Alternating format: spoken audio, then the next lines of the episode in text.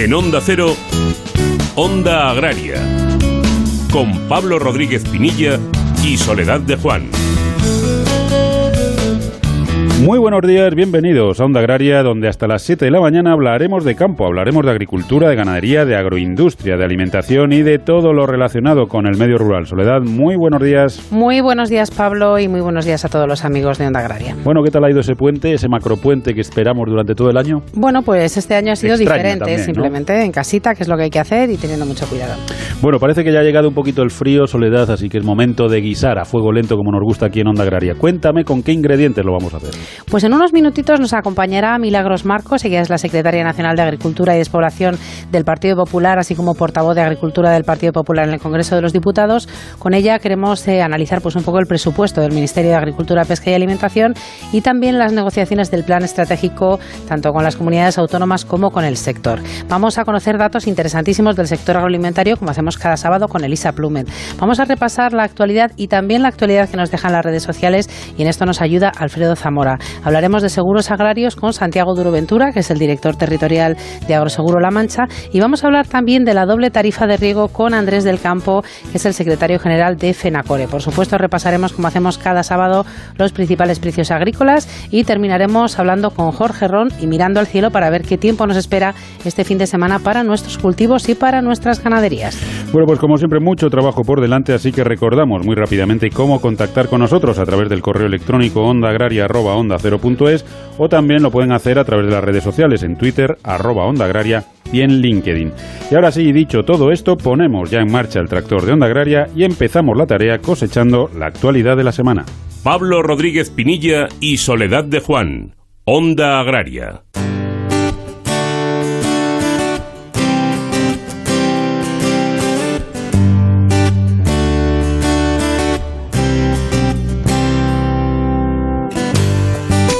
El ministro de Agricultura, Pesca y Alimentación, Luis Planas, presidió la reunión del Consejo Consultivo de Política Agrícola para Asuntos Comunitarios y la Conferencia Sectorial de Agricultura y Desarrollo Rural, con los responsables autonómicos del sector, que estuvo centrada en la elaboración del Plan Estratégico Nacional de la Política Agraria Común y que fue el punto de partida de una nueva fase en la que se abordará el diseño de las intervenciones que lo integrarán, tanto en lo referente a su alcance como a los requisitos y dotaciones presupuestarias. Según el ministro, la reunión de este 10 de diciembre ha servido para definir las claves que marcarán la posición final de las comunidades autónomas de acuerdo con un calendario de trabajo en el que está previsto el primer plan estratégico informal para finales del primer semestre del próximo año, de manera que el plan definitivo pueda presentarse formalmente en la Comisión Europea antes de finales del 2021. El Consejo de Ministros aprobó el pasado miércoles una adenda al convenio firmado el pasado mes de mayo entre la entidad estatal de seguros agrarios, ENESA, y Agroseguro para la ejecución de los planes de seguros agrarios combinados en el ejercicio presupuestario 2020. De esta forma, el Gobierno amplía en casi 25 millones de euros el presupuesto de ENESA a los seguros agrarios de 2020, que es la diferencia entre la dotación inicial del convenio para la subvención de las primas de contratación del Plan de Seguros Agrarios de 2020 y el montante de las necesidades estimadas en función de la siniestralidad registrada hasta finales de año y que alcanzan, según el Ministerio de Agricultura, los 235,87 millones. Y también en el Consejo de Ministros se ha aprobado esta semana una normativa sobre alimentos para impulsar el comercio alimentario de proximidad y favorecer a las pymes y a los pequeños productores en el ámbito rural. Se trata de un Real Decreto presentado por el Ministerio de Consumo y por el Ministerio de Agricultura, Pesca y Alimentación que pretende simplificar algunos requisitos de la regulación sobre higiene, actualizando la legislación en relación a ciertas excepciones, en respuesta a una demanda histórica de determinados sectores productivos. En el caso de los sectores avícola y cunícola podrán realizar sacrificios en sus instalaciones, así como vender directamente productos elaborados, cumpliendo siempre las máximas garantías higiénico-sanitarias, pero adaptándolas a la realidad de los establecimientos pequeños y artesanales. Asimismo, los ganaderos podrán vender directamente sus productos en comercios, mercados o mercadillos que no disten más de 100 kilómetros de la explotación. El Real Decreto también establece las normas de comercialización de leche cruda y de otros productos, como caracoles silvestres. La marca Propollo deja paso a Avianza, que será a partir de ahora la nueva marca de la Asociación Interprofesional Española de Carne Avícola. Tras más de 25 años de actividad, dejará atrás su nombre de Asociación Interprofesional de la Avicultura de Carne de Pollo del Reino de España, o Propollo, como era conocida habitualmente. La nueva denominación está pendiente de su autorización por parte del Ministerio Ministerio de Agricultura, pues supone la ampliación del ámbito funcional de la interprofesional a los sectores de carne de pollo, pavo y codorniz. En total, 65 empresas asociadas, entre ellas las principales integradoras nacionales e internacionales que operan en nuestro país, con más de 5.000 granjas, 280 centros de despiece y procesamiento y un total de 45.000 empleos directos e indirectos. La producción conjunta de esta industria supera los 720 millones de ejemplares cada año y una facturación anual por encima de los 2.300 millones de euros. Según un estudio elaborado por la Federación Española de Industrias de Alimentación y Bebidas, la FIAP, y el Instituto de Estudios Económicos, entre febrero y octubre de 2020 han cerrado cerca de 1.800 empresas del sector agroalimentario, aproximadamente un 6,8% del total, como consecuencia de la crisis provocada por el COVID-19, reflejando un retroceso en la producción y la creación de empresas, mientras que se mantiene un comportamiento estable en las exportaciones. En lo que a facturación se refiere, ha sufrido una disminución estimada de 3.680 millones de euros desde el inicio de la pandemia el pasado mes de marzo. La FIAP estima que para el conjunto de 2020 el valor de la producción alcanzará aproximadamente los 116.700 millones de euros, un 3,6% inferior a la cifra de 2019.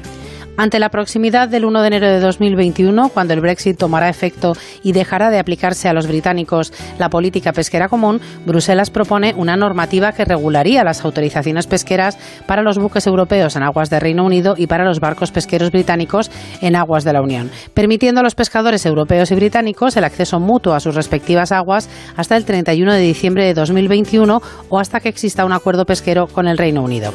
Las medidas se enmarcan en las directrices de contingencia para que los Estados miembros se preparen para un Brexit sin acuerdo ante la encallada situación de la negociación entre Londres y Bruselas, donde la pesca es uno de los puntos más difíciles.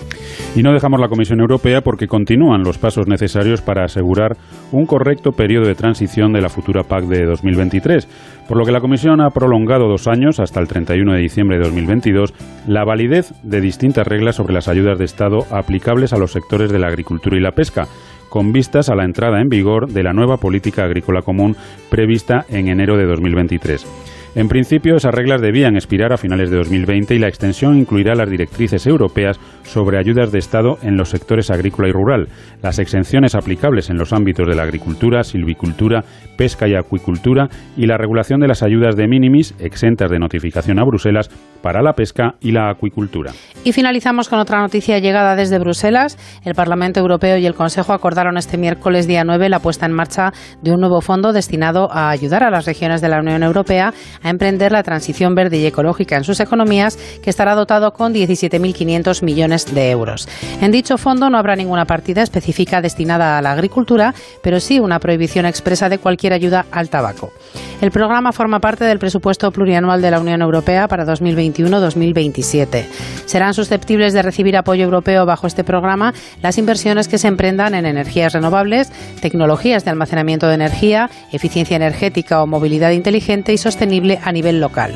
Por contra, quedan excluidos del alcance del Fondo de Transición Verde la construcción de plantas nucleares, actividades vinculadas a productos de tabaco o cualquier inversión relacionada con la producción, procesamiento, transporte, distribución, almacenamiento o combustión de combustibles fósiles.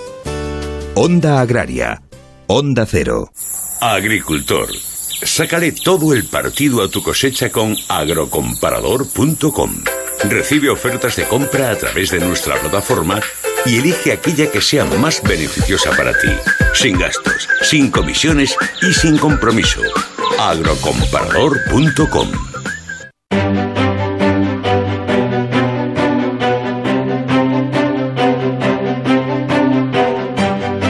Onda Agraria. Onda Cero.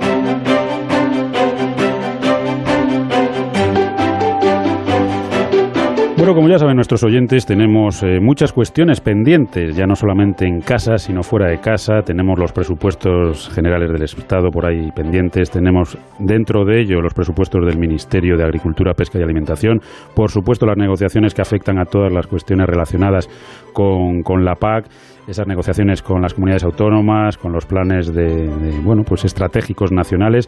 La verdad es que, como decimos, muchas cuestiones y para comentar cómo está la situación tenemos con nosotros a Milagros Marcos, secretaria nacional de Agricultura y Despoblación del Partido Popular y además es también portavoz de Agricultura del Partido Popular en el Congreso de los Diputados. Milagros, muy buenos días y bienvenida a Onda Agraria. Hola, muy buenos días a vosotros y a todos los oyentes de Onda Agraria. Milagros, como sigan creciendo los cargos de Milagros Marcos, vamos a necesitar un extra en cada programa para, para, para decirlos todos. ¿eh? Eh, bueno, bueno, más que, más que cargos es trabajo. ¿eh? y además el, trabajo es muy interesante y muy, muy oportuno en este momento y muy necesario por un sector que lo está pasando mal. Desde luego que sí. Milagros, decíamos que tenemos encima de la mesa muchas cuestiones que afectan eh, y de forma importante al, al sector agroalimentario. Eh, ¿Qué opinión le merece a Milagros Marcos, como secretaria nacional de Agricultura del Partido Popular, el presupuesto que el Gobierno destina a la agricultura, a la pesca y a la alimentación? Bueno, pues realmente me parece un insulto a la inteligencia de todos los agricultores, ganaderos y de la industria agroalimentaria, ¿no? Es eh, un claro abandono del Gobierno a un sector prioritario en, este momento eh, que ya empezó la pandemia con problemas y que no se han solucionado y que sobre esos problemas eh, sin solucionar se han producido otros derivados pues, de la nueva normativa en la ley de la cadena alimentaria, eh, las negociaciones de la PAC con un recorte muy importante y que van a sufrir absolutamente todos, tanto en los fondos como con los criterios y más eh, objetivos y más exigencias medioambientales que tienen que cumplir y ahora un presupuesto absolutamente eh, indignante. Hay que tener en cuenta que la media de los ministerios crece un 67% y que el sector, el Ministerio de Agricultura prácticamente no crece nada porque lo poco que tiene viene de Bruselas y además se lo queda el propio gobierno, con lo cual al sector no le llega nada. Y si hablamos de lo que es dentro del presupuesto, los fondos de recuperación, los nuevos fondos de Energy Generation para, para todos los eh, para todo el gobierno que va a ayudar a, la recuperación, resulta que al ministerio eh, que más eh, compromisos medioambientales tiene que más eh, problemas y exigencias tiene y más debe contribuir en la economía, no le llega de los 140.000 millones de euros, no le llega más que un 0,75%. ¿eh? Entonces creo que tenemos un problema. Milagros, ¿qué tal estás? Muy buenos días. Hola, muy buenos eh, días. ¿Y esto cómo es posible? Porque estamos hablando de un sector estratégico en un año en el que hemos pasado de todo, en el que hemos puesto pues la importancia que tiene la ciencia, la agricultura, la alimentación, y entonces, claro, te choca visto desde fuera, te choca aún más si cabe. O sea, es que estamos hablando de un sector que no, a ver, no podemos recortar ahí. Bueno, no solo no se puede recortar, sino que hay que incrementar, porque, insisto, es que las exigencias eh, medioambientales que tiene el sector no los tiene ningún otro. Es absolutamente increíble, pero es que objetivamente, ya quitando el cariño que le podemos tener todos los que estamos trabajando por este sector, el sector aporta a la economía nacional un 12%. Es así, el 12% prácticamente del PIB nacional llega del sector agrícola, de la ganadería, de la cultura y de la industria agroalimentaria. Y eh, le compensan con un 0,75%. Y además, ese dinero, insisto, no llega al campo, sino que se lo queda el propio gobierno porque lo ha sustituido por sus fondos propios, por los que estaban poniendo hasta ahora el gobierno en los presupuestos. Pero es que, es más, hay 15.000 millones de euros para infraestructuras y sistemas resilientes, es decir, los que van a contribuir a la activación económica, y no hay nada, nada eh, para eh, para las infraestructuras y sistemas resilientes del, sector agrario y agroalimentario. Deberían estar ahí todas las infraestructuras de regadío eh, que, falta hacen, porque sin agua todos sabemos que no hay posibilidad ni de, ni de ahorros.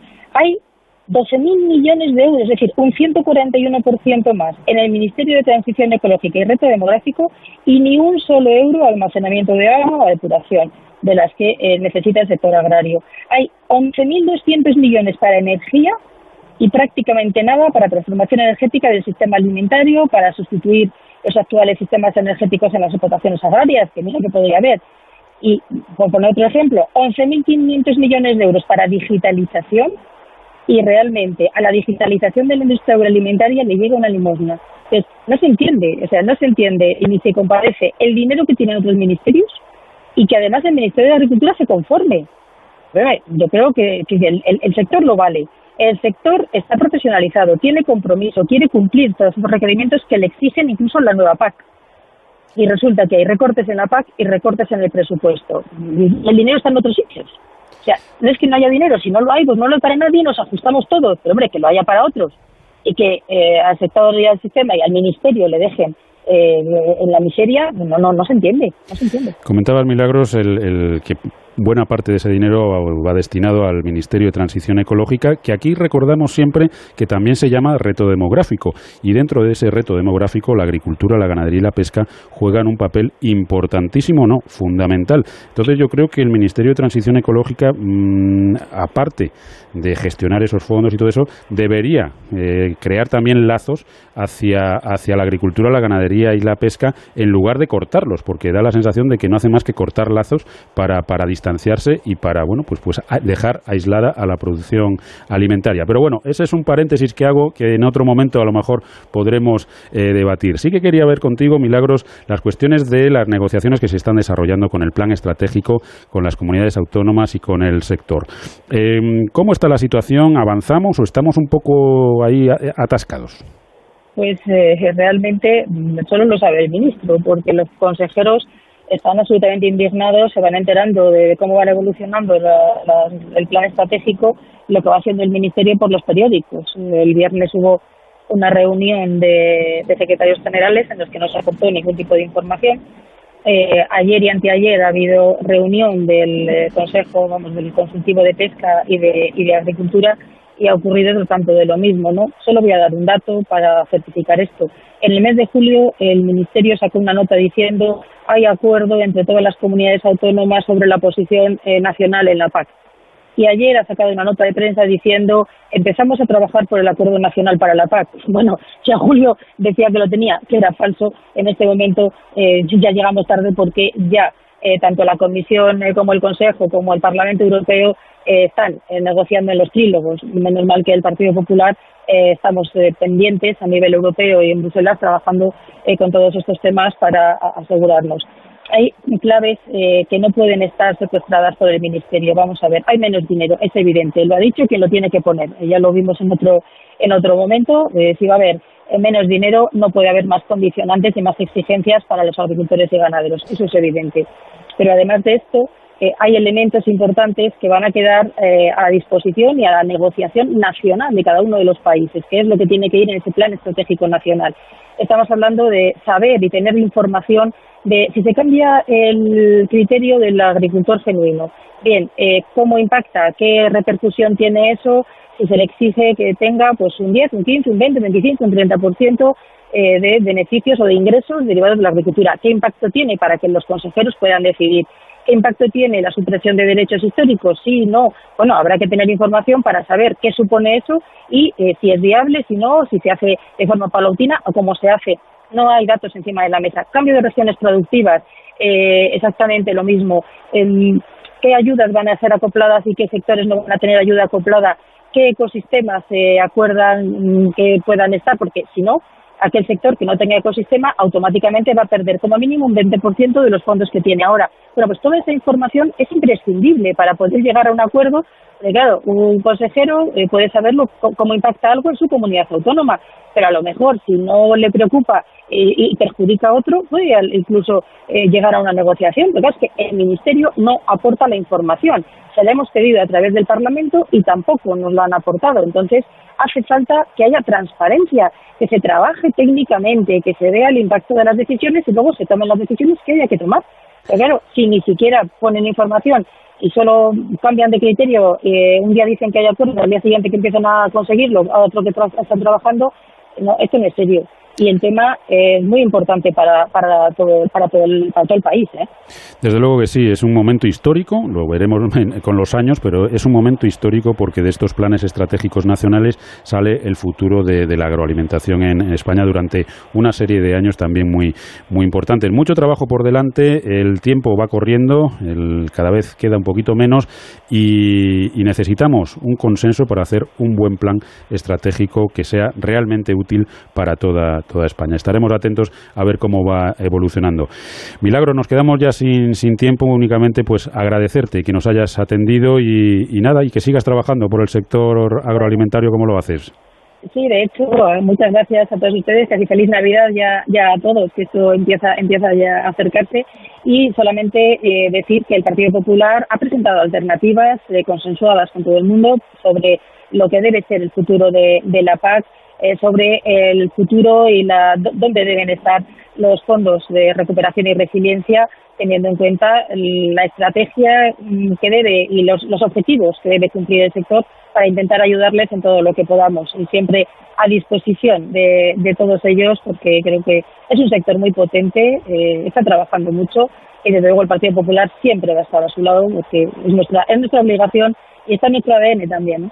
Estaremos atentos a todo ello. Hasta otro día, Milagros. Muchísimas gracias y hasta luego a todos. Diego, ¿cómo te ha ido la cosecha este año? Hola Juan, la cosecha ha sido buena y gracias a agrocomparador.com ya estoy recibiendo ofertas para venderla. ¿Agrocomparador.com? Sí.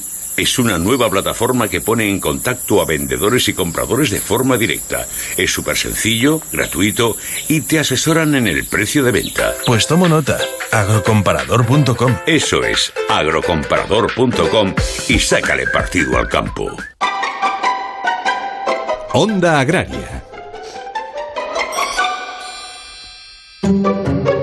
Pues llegamos como cada sábado al dato de la criba, sección en la que hablamos de datos importantes, cifras importantes para el sector agroalimentario y lo hacemos con la calculadora de Elisa Plume. De Elisa, ¿qué tal? Muy buenos días. Buenos días, Soledad, y buen sábado, Pablo. Buen sábado, Elisa. ¿Qué, ¿Qué, datos nos traes hoy, Elisa? Cuéntanos. Pues mira, los datos de hoy proceden del informe sobre la competitividad en la distribución comercial de Europa. Y es un informe realizado por la Universidad Autónoma de Madrid y por la Asociación Española de Distribución y Supermercados por ACEDAS. Y además se presentó hace unos días. Según algunas de las conclusiones de este informe, eh, no hay un solo modelo de distribución en la Unión Europea, de distribución alimentaria. Este estudio diferencia cinco modelos, el del norte de Europa, el del centro de Europa, el del sur, donde estamos España, Italia y Grecia, y luego hay dos zonas en el este de Europa.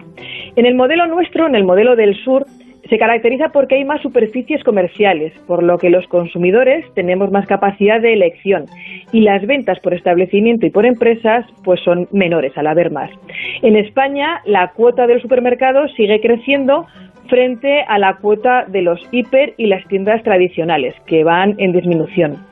En nuestro país eh, se da una menor concentración que en la media de Europa porque las empresas de supermercados regionales, hay empresas, hay cadenas de supermercados regionales que compiten con las nacionales, con lo cual la tarta de la distribución alimentaria en España está más repartida que en otros países.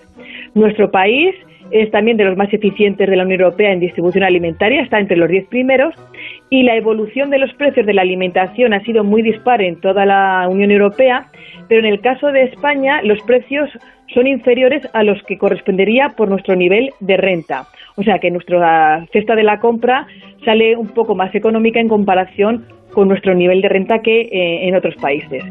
En fin, que hablamos muchas veces de la distribución alimentaria en tono crítico, pero creo que también es bueno conocer cómo, qué sistema tenemos en, en nuestro país y cómo se realiza esa distribución para que los alimentos que se producen en, en el campo pues lleguen a los consumidores. Por supuesto, además es que una función indispensable en toda la cadena de valor. Muchísimas gracias, Elisa, como siempre, y hablamos la próxima semana. Eso, vamos a aprovechar el sábado, que para eso madrugamos. Vamos a hacerlo. Pablo Rodríguez Pinilla y Soledad de Juan, Onda Agraria. Onda Cero Madrid, 98.0. En Adelgar sabemos que vivimos tiempos para cuidarse, por eso aprovecha ahora para adelgazar con el método Adelgar desde casa, con mínimas visitas a la clínica, los mismos resultados y con un 30% de descuento. Pronto todo esto será historia y los kilos extra también. Infórmate en el 91 577 44 77 y en adelgar.es. ¿Conoces la relación entre cuidar de tu hogar y cuidar de ti? En Murprotec sabemos que cuando eliminamos las humedades de forma definitiva de tu hogar estamos cuidando de ti y de tu familia. Una vivienda libre de humedades es sana y segura. Llámanos al 930 1130 o accede en murprotec.es. Cuidando de tu hogar, cuidamos de ti. Cuídate y ponte en buenas manos. El programa más saludable de Onda Cero. Para que nos entienda todo el mundo, hay dos endotelios diferentes, porque el endotelio que hay en las arterias, cuando se deteriora, es donde se acumula la arteriosclerosis, provoca embolias y distintos problemas. Hay una cirugía, la cirugía endocrinológica, que es una cirugía que está basada en todos aquellos órganos y aparatos que son capaces de generar hormonas. Está con nosotros una gran especialista, trabaja en Barcelona, es cirujano Es una gran especialista en cirugía de tiroides. Conozcamos cuáles son las técnicas quirúrgicas más novedosas en el trasplante de córnea. Prevención de enfermedades, tratamientos, consejos y toda la actualidad relacionada con la salud. En buenas manos, el programa de salud de Onda Cero, con el doctor Bartolomé Beltrán. Te mereces esta radio. Onda Cero, tu radio. Facebook, Twitter, YouTube, hay más de un medio para que nos sigas. ¿Cuál te gusta más? Onda Cero es la radio que siempre va contigo, porque estamos en las redes sociales para que nos sigas, para que opines, para que compartas noticias. OndaCero.es, más y mejor.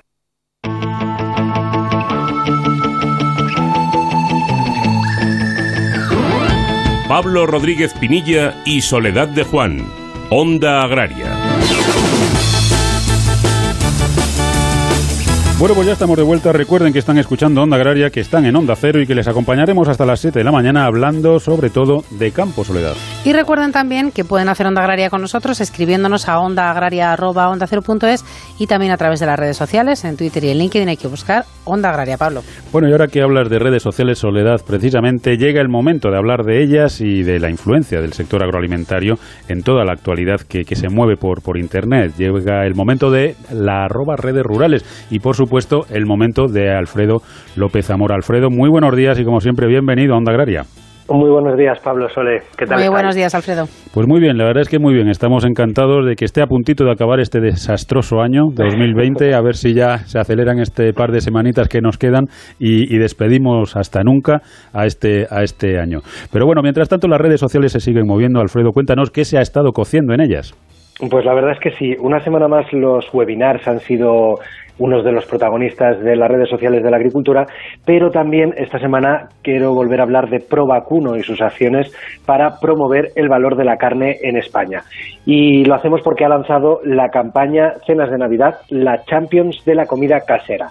Una acción que lo que busca es incentivar el consumo de la mejor carne de vacuno del mundo, la española obviamente, durante las fiestas navideñas y para ello Fans del Vacuno va a llevar a cabo durante todo el mes de diciembre distintas iniciativas, contenidos y concursos en su página web fandelvacuno.es y en sus redes sociales. Para que nos hagamos una idea, Fans del Vacuno tiene perfil de Facebook, Instagram y YouTube y ha creado ya una comunidad de más de 100.000 seguidores que por cierto en la web de Fans de Vacuno hay ya disponible para descargar de forma gratuita un ebook para los amantes de la mejor carne. En él se dan consejos para hacer recetas a lo largo de todas estas navidades, así como incluso para elegir la vestimenta. En el libro colaboran algunos de los grandes expertos del mundo del vino, la cerveza, músicos expertos que nos van a ayudar a dar ritmo a las veladas, protocolo, moda, vamos, que al libro no le falta de nada y obviamente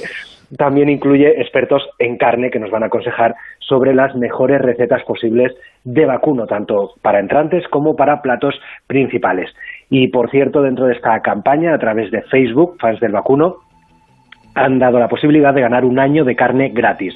Es muy fácil participar, solo hay que cocinar un plato navideño con carne de vacuno y compartir la foto en, en, las redes sociales. Se van a seleccionar a través de las votaciones del público las 11 mejores y después un grupo de expertos elegirá el ganador. Así que una buena iniciativa que os invito a conocer y si queréis también a participar. Bueno, desde luego un premio muy jugoso que habrá que, habrá que aprovechar. Eh, importantísimo, importantísimo consumir productos españoles estas fiestas y entre ellos, por supuesto, el de, el de la carne de vacuno. ¿Qué más temas ha habido por, por las redes, Alfredo? Bueno, pues otro de los temas más comentados esta semana en las redes del sector ha sido las denuncias hechas desde Asaja del riesgo de establecer un precio mínimo de venta para el plátano. Asaja Nacional se hacía eco de la alerta de Asaga Canarias en la que decían que en momentos puntuales de sobreoferta hay que ser flexible. Dicen que si no se vende por debajo de los costes de producción, los productores tendrán que asumir las pérdidas y habrá que tirar fruta mientras las producciones de terceros países se comen el mercado español. Asaga Canarias considera que fijar un precio mínimo de venta para el plátano de Canarias, tal y como se ha aprobado por mayoría en el Senado, implica abrir la mano a la banana de terceros países, un producto con el que compite en condiciones de desigualdad en el mercado de la península. Y he rescatado también un tuit de ASEPRU en el que se hacían eco de que el gobierno vasco ha tomado ya medidas tras la detección de un ave de sí, de un ave con influencia aviar en Cantabria. En el tuit explicaban que la declaración de un brote en la región francesa eh, de las Landas, en una granja de palmípedas, ha puesto en máxima alerta a productores y a la administración. Un caso que ejemplifica perfectamente los sistemas con los que contamos actualmente para garantizar la seguridad en el sector y para prevenir posibles crisis sanitarias. Y cierro la semana digital con un tuit de Arcácil que representa el cooperativismo empresarial de Castilla y León.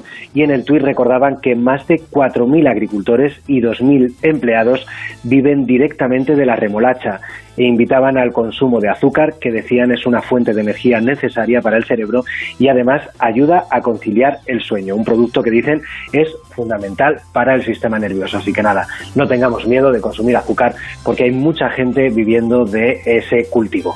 Desde luego que sí, con moderación es un magnífico producto para, para todo.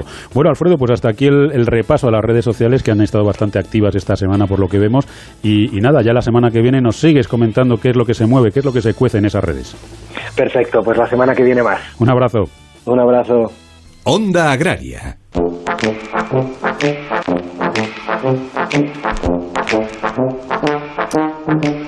Y después de este repaso que acabamos de hacer con Alfredo sobre la actualidad en las redes sociales, vamos a hablar de seguros agrarios y lo vamos a hacer con Santiago Duro Ventura, que es el director territorial de Agroseguro La Mancha. Santiago, ¿qué tal? Muy buenos días, bienvenido a Onda Agraria. Buenos días, buenos días. Santiago, antes de nada, estamos a días ya de terminar el año 2020, un año en general complicado para todos. ¿Cómo ha sido a nivel meteorológico? Bueno, pues efectivamente ha sido un año francamente complicado. Los siniestros empezaron muy pronto, con, la borrasca Gloria en el mes de enero, si recordamos, y a partir de ahí pues se han ido enlazando temporales de viento y de pedrisco, pues que han dañado las explotaciones de, de, todos nuestros campos, ¿no? La primavera fue extraordinariamente lluviosa, lo que fue buenísimo para el cultivo de cereales, para los cultivos herbáceos en general, pero a la vez pues fue muy dañino para los para los ajos, por ejemplo, para determinadas para determinadas hortalizas. Sin ir más lejos, ahora estamos inmersos en una, en una situación anómala de temperaturas altas, eh, con probables desbordamientos de ríos, es decir, lo que estamos asistiendo es a un vaivén meteorológico, eh, eh, podemos decir, el clima se ha vuelto loco, es una situación climática muy compleja y lo que sí vemos es que cada vez hay como siniestros más extremos, con más intensidad. Sí, Santiago, muy buenos días. Eh, buenos días. Eh, nos hablas de que el tiempo se ha vuelto loco y es una, es una auténtica realidad. Eh, ahí alternamos días de mucho frío con de pronto baja, subidas de temperatura, precipitaciones. La verdad es que es una, una locura. si no me equivoco, ahora mismo es el momento de, proteger la cosecha de, uva de vino para este próximo año. Mm, ¿Qué le decimos a todos los viticultores que nos están escuchando, a todos esos agricultores que están ahora mismo iniciando la, la jornada y que tienen dudas de si asegurar, de si no asegurar, si merecerá la pena? O no merecerá la pena? Bueno, yo lo primero que le trasladaría es que desde luego el seguro agrario es, una garantía muy útil para la gestión de los riesgos en las explotaciones. Esto se ha venido demostrando ya en los últimos años. Y en concreto a nuestros viticultores, pues que pueden contratar ahora y hasta el día 20 de diciembre eh, lo que llamamos el seguro de otoño, que dentro de la panoplia de la cantidad de modalidades de seguro de uva que hay, pues es el más completo, ¿eh? es el que más coberturas ofrece, entre ellas dos tan importantes como la sequía y como, como la helada. Eh, el seguro de verificación es básico dentro de nuestro sistema español de seguros agrarios, pues tanto por la superficie que, que ocupa el, el viñedo, también como la importancia social y económica que tiene. Por lo tanto, es un seguro que hay que contratar. Eh, este es un seguro que se puede contratar ahora, hasta el 20 de diciembre, y en caso de que no se contrate, se puede contratar luego en primavera. Pero ya insisto que este es el momento de contratar las mayores coberturas posibles y tener mayor protección. Seguro viene creciendo los últimos años, ha crecido un 20% en los últimos cinco años y en el año 2020 pues tenemos 3,15 millones de toneladas aseguradas. Y ya por cierto, ya que me dan la oportunidad, pues recordar también la, eh, que los seguros de herbáceos, eh, los seguros que cubren la sequía en cereales, también otra línea fundamental en, el, en España por la superficie que ocupa, pues también se pueden contratar los módulos que cubren la sequía también hasta el 20 de diciembre. Nos quedamos con esa fecha, que es importante. Santiago, en concreto para la uva de vino, eh, ¿cómo ha afectado la meteorología de este año? Bueno, pues la uva de vino, como la tenemos extendida, gracias a Dios, por casi todo el territorio nacional, pues ha tenido una campaña bastante complicada también, sobre todo por los riegos de pedrisco. ¿eh? Se ha producido daños en prácticamente todas las denominaciones de origen. Los pedriscos han ido cayendo desde el mes prácticamente de abril sin solución de continuidad y a lo largo del verano, donde hacen bastante daño a los racimos que ya están formados. En conjunto, al final, las indemnizaciones que vamos a satisfacer por, por, esta, por esta línea de uva de vino pues supera los 44 millones de euros. Hay daños en todas las eh, denominaciones de origen, prácticamente. La que se lleva la palma por comunidades autónomas, Castilla-La Mancha, con más de 13 millones de euros pero La Rioja pues acumula más de 7 millones de indemnización, Extremadura también ha tenido siniestros por valor de 4 millones, Aragón, Navarra, el País Vasco en la zona de Álava, en fin. Eh, ha sido una meteorología, como todos los años, complicada. Estamos, Santiago, en un año 2020 que, que, ya lo comentábamos antes, lo mejor de este año es que está a punto de terminar, porque la verdad es que, que, añito tan, tan desastroso, en el que todo ha sido especial, todo ha sido distinto, todo nos ha cambiado. En ese sentido, ¿cómo se ha comportado el agricultor de cara al seguro? Eh, eh, ¿Ha optado por una mayor contratación? ¿Ha, bueno, pues eh, digamos, ha preferido asegurarse una producción y nunca mejor dicho, contratar esos, esos seguros? ¿O por el contrario, ha funcionado como en otras campañas? Bueno, hay que reconocer que, ha sido una campaña extremadamente difícil desde el mes de marzo que se decreta el estado de alarma y la extensión que ha tenido la pandemia, pues ha, motivado que todas las entidades que participan en el sistema de seguros, empezando por los agricultores, pero siguiendo por los agentes, por los tomadores, mediadores que están en los pueblos haciendo las pólizas, las declaraciones de seguro, Agroseguro, Enesa, el consorcio, en fin, todas las entidades que han funcionado se han tenido que poner las pilas y prácticamente podemos decir que hemos salvado el, el curso con nota. Se han podido realizar toda la, la, contratación ha subido, la contratación se ha mantenido en algunas líneas, como la línea ganadera, y ha subido bastante en algunas líneas agrícolas, luego se ha podido contratar, los siniestros se han podido peritar en plazo y se ha podido pagar las indemnizaciones en un tiempo récord, lo cual es siempre muy bien valorado por los agricultores digamos que ha sido otra prueba de fuego más para el sistema de seguros y una vez más pues ha resistido. ¿eh? de lo cual yo creo que tenemos que estar todos orgullosos y agradeciendo mucho, mucho la, labor de, de, de los agricultores, agentes, tomadores y peritos agrícolas también, que han tenido que estar en el campo en contacto con los asegurados, manteniendo todas las distancias de seguridad y todas las medidas anti-COVID. La verdad es que yo desde luego, voy a romper una lanza en favor del, sector del seguro agrario español, porque llevamos dos, tres, cuatro campañas muy complicadas en lo meteorológico, con una enorme siniestralidad, y sin embargo, pues ha funcionado todo perfectamente, y las peritaciones, como, como bien decía Santiago, cada vez han sido más ágiles, y los pagos, por tanto, también lo han sido. Eh, entonces, al final el agricultor se encuentra asegurado, sabe que va a recibir un dinero que de otra manera, desde luego, no recibiría, pero además lo va a recibir en un tiempo razonable para poder hacer frente a sus gastos. Yo creo que, eso hay que reconocerlo y hay que, y hay que bueno, pues, pues eh, saber que estamos ante un sistema que es ejemplo a nivel mundial. Vamos a decirlo claramente, Santiago. Lo, que los españoles somos muy dados a criticarnos, pero también debemos aprender a valorar lo que hacemos bien. Y una de esas cosas es, desde luego, el sistema de seguros agrarios. Estoy totalmente de acuerdo y eso es, es gracias a la participación, ya te digo, de mucha gente, ¿no? También de la propia mentalización de los agricultores que cada vez son más profesionales, de los agentes de seguros, mediadores, compañías, del Ministerio a través de NESA, del consorcio. ¿eh? Agroseguro es también una parte importante, pero no es la única. Digamos que el éxito del sistema es la combinación de todos esos de todos esos factores. Por supuesto que todos los sistemas son mejorables, tampoco vamos a ser, pero estamos en ese proceso de mejora. ¿eh? Estamos en ese proceso y procurando siempre corregir las desviaciones y los errores. Yo quisiera destacar sobre todo ese tema, ¿no? Es decir, hemos sido, hemos tenido siniestralidades de más de 700 millones de euros como en el año 2017, 2018 y el sistema se ha mostrado solvente. Ahora hemos sufrido una situación de pandemia que ha complicado muchísimo a todos la vida, eh, lamentablemente, pero, pero el sistema se ha mostrado solvente. Hemos sido capaces de pagar la uva de vino en un plazo de 29 días desde que se acabaron las, las peritaciones. Eso es muy anterior a lo que hubiera percibido el agricultor por su uva si la lleva a su cooperativa o a su bodega. Hemos pagado la fruta pues en algunas ocasiones en plazos de 20, 30 días. Muy, muy superior el plazo. Es decir, las explotaciones se dotan de, de liquidez con anterioridad a lo que hubieran tenido si hubieran tenido que llevar su producto, digamos, al mercado y esto es una, una labor continua que ya no puede ir para atrás, con lo cual también supone un desafío para el siguiente año. Sí, desde luego, desafíos tenemos, pero es una alegría que hayan funcionado bien las cosas en un año tan complicado para todos. Santiago, muchísimas gracias por haber estado esta mañana aquí con nosotros y hasta otra ocasión. Muchas gracias, muy amable. Gracias.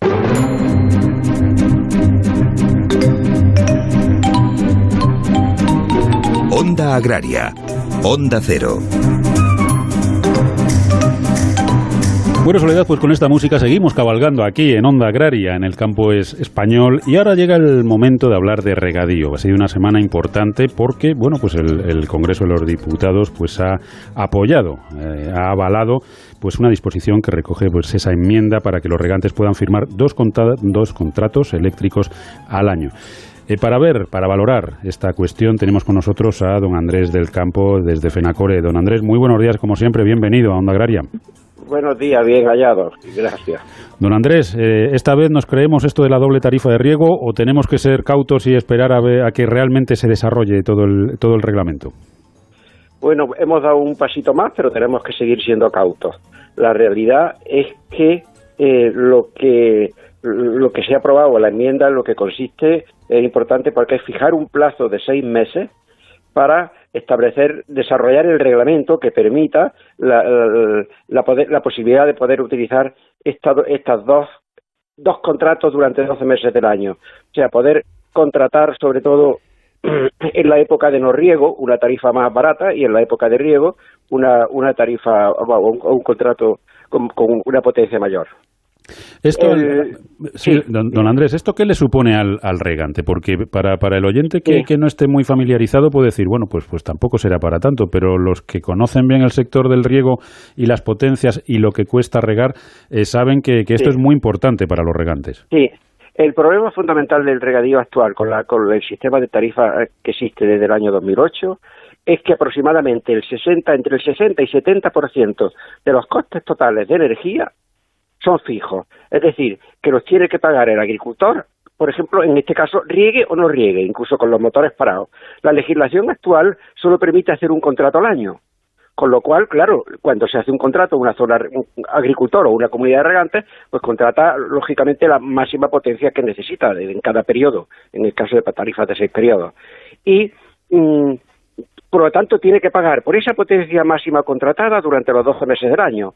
Y, y eso supone ese, ese, ese, como he dicho anteriormente, entre el 70 y 70% de los costes totales.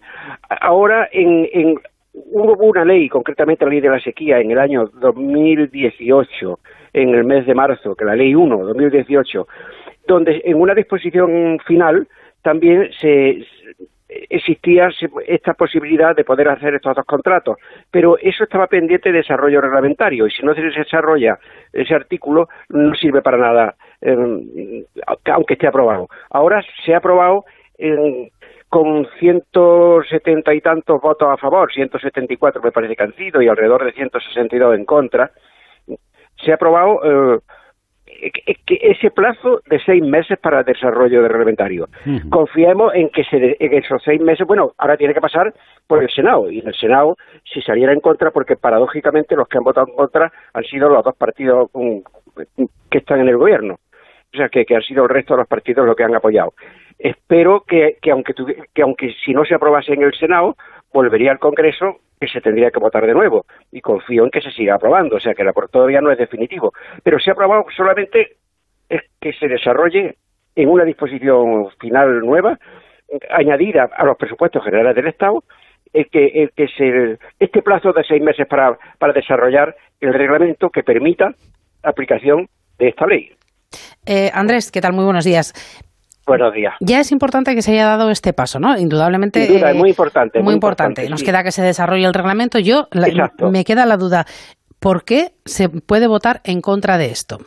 O sea, ¿a quién beneficia? Indudablemente a las compañías eléctricas, pero eh, nos, lo has, explicado clarísimamente. O sea, yo no puedo pagar un, servicio que no estoy utilizando, pero a nivel de gobierno, ¿a quién beneficia? Estamos hablando de un sector, si recordamos los datos del regadío, es importantísimo para la agricultura a nivel mundial y en España increíble también.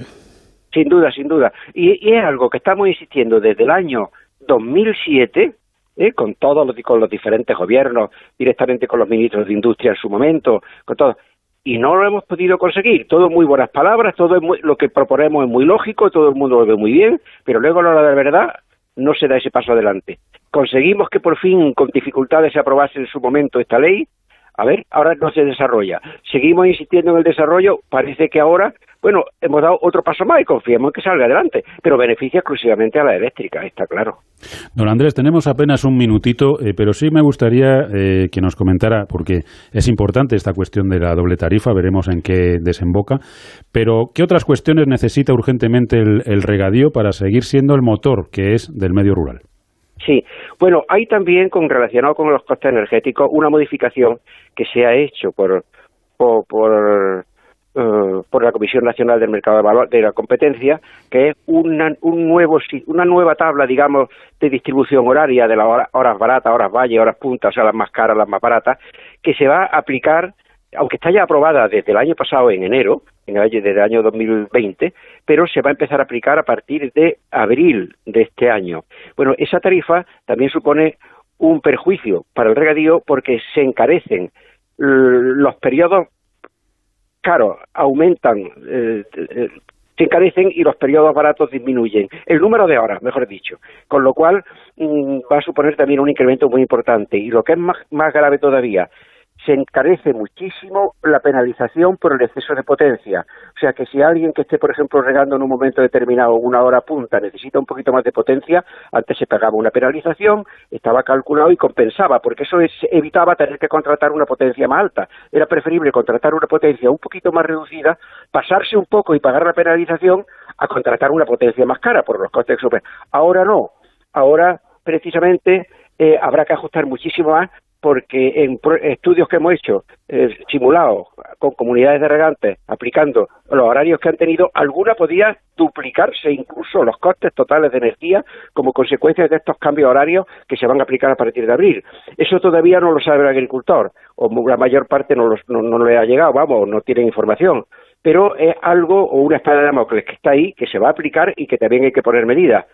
Si esto se aplica ahora esta legislación y hay dos tarifas, se podrá reducir evidentemente esos costes porque se contratarán estas dos tarifas y se podrá ajustar más la potencia realmente utilizada a esa potencia contratada. Eso es importante, muy importante.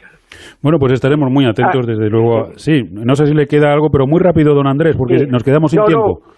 Nada, nada, nada, que se ha hecho un esfuerzo muy grande de modernización, que como muy bien han dicho ustedes, podemos presumir de ello, que nos falta todavía un millón de hectáreas y ya tenemos que dar ese pasito adelante, porque si no el regadío podría resultar inviable por los costes energéticos.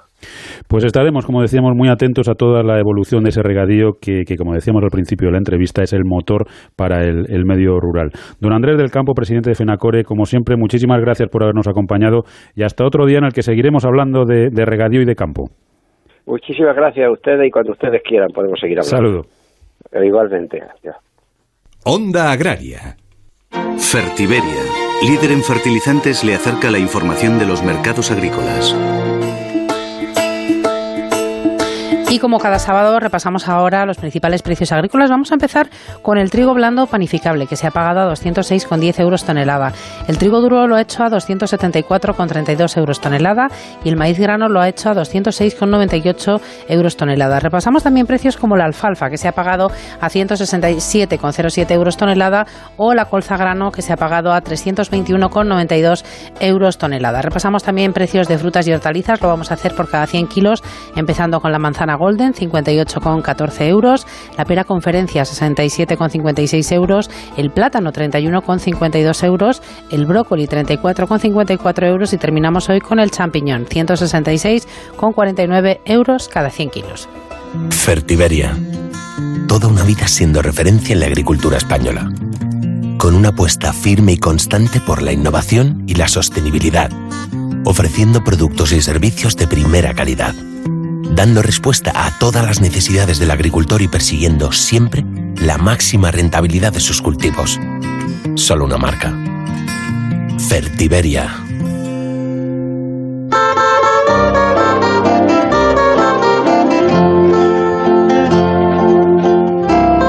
Ya a puntito de terminar el programa, nos queda por conocer el pronóstico del tiempo para el fin de semana, una tarea de la que se ocupa cada sábado Jorge Ron para que todos salgamos seguros al campo. Agroseguro te ofrece el tiempo en el campo. Muy buenos días, Jorge. Hola, buenos días, Elías y Pablo, y un cordial saludo a nuestros amigos agricultores y ganaderos en general.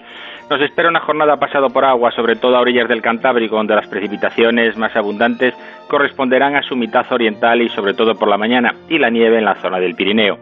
Nubes también por la mañana, lo que es en la zona de Andalucía Oriental, la zona de Sierra Nevada, también en el estrecho, puntos del sur de la Mancha, pero irá disminuyendo esa nubosidad y las precipitaciones por la tarde. Al final del día aumentan las nubes en Galicia, con precipitaciones al final de la jornada prácticamente por la noche. Por el interior de la península, intervalos parcialmente nubosos se irán abriendo claros, que dejarán bancos de niebla, sobre todo a primeras horas en zonas de Castilla y León. Destacar los vientos, soplarán en Cataluña fuertes del norte y del noroeste en toda la cuenca del Ebro, el típico cierzo, y las temperaturas se mantienen similares, descendiendo ligeramente las nocturnas por el interior al haber menos nubosidad.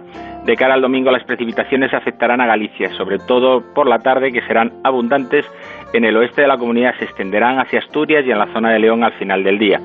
Intervalos parcialmente nubosos tendrán en el Cantábrico, más nubes en el oeste de Extremadura, de Castilla-León y también en el sistema central. Alguna precipitación, sobre todo en Extremadura, pero no serán abundantes, sobre todo ya será la segunda mitad del día. Poco nuboso la vertiente mediterránea con temperaturas que recuperan algo en Valencia, en Cataluña, en Andalucía Oriental y en las Baleares. Atención también eh, a lo largo del domingo de los vientos del oeste que soplarán en Galicia que se irán intensificando y habrá de nuevo rachas fuertes.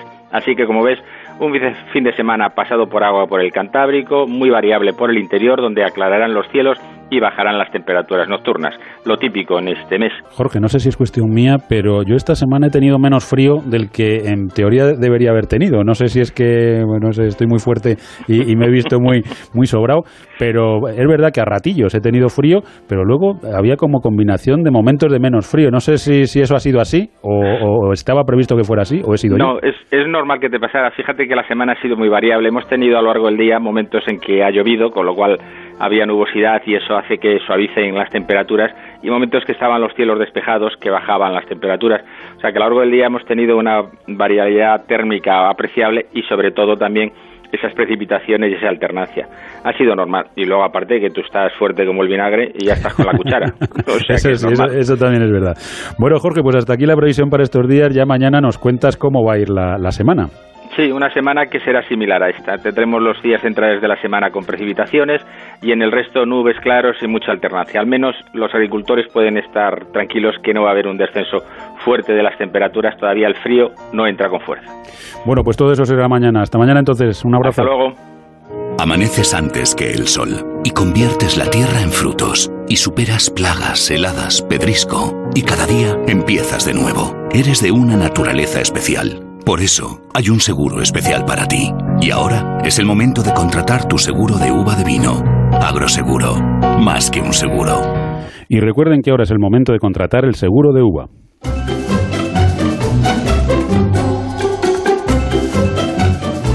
Bueno, pues ahora sí que sí, se nos acabó el tiempo, pero solo por hoy, porque mañana de 6 a 7 de la mañana ya saben que les esperamos aquí en Onda Cero, en Onda Agraria, para seguir hablando de campo. Hablaremos también, por supuesto, de mar y sobre todo con todos sus protagonistas, Soledad. Pues sí, mañana quieres que te repase un poquito los temas que vamos a tener. Un poquito por encima, para Tenemos hacer, tiempo, boca.